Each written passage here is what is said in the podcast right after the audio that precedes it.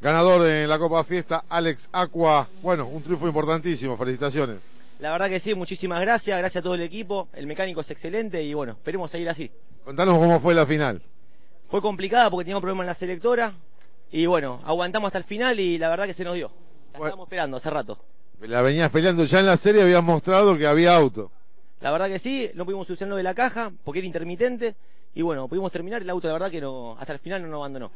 ¿Qué significa este triunfo para vos? Muy grande, ese es la primera, el primer puesto que gano y se va el auto con un primer puesto. Bueno, felicitaciones, Alex, eh, lo mejor y compartimos la que viene en la Copa Fiesta. Dale. Dale, gracias por todo, gracias a todo mi equipo y a, toda la- a todos mis amigos que vienen a ver y a mi familia que me bancan esto. Alex Aqua, el ganador entonces en la final de la Copa Fiesta.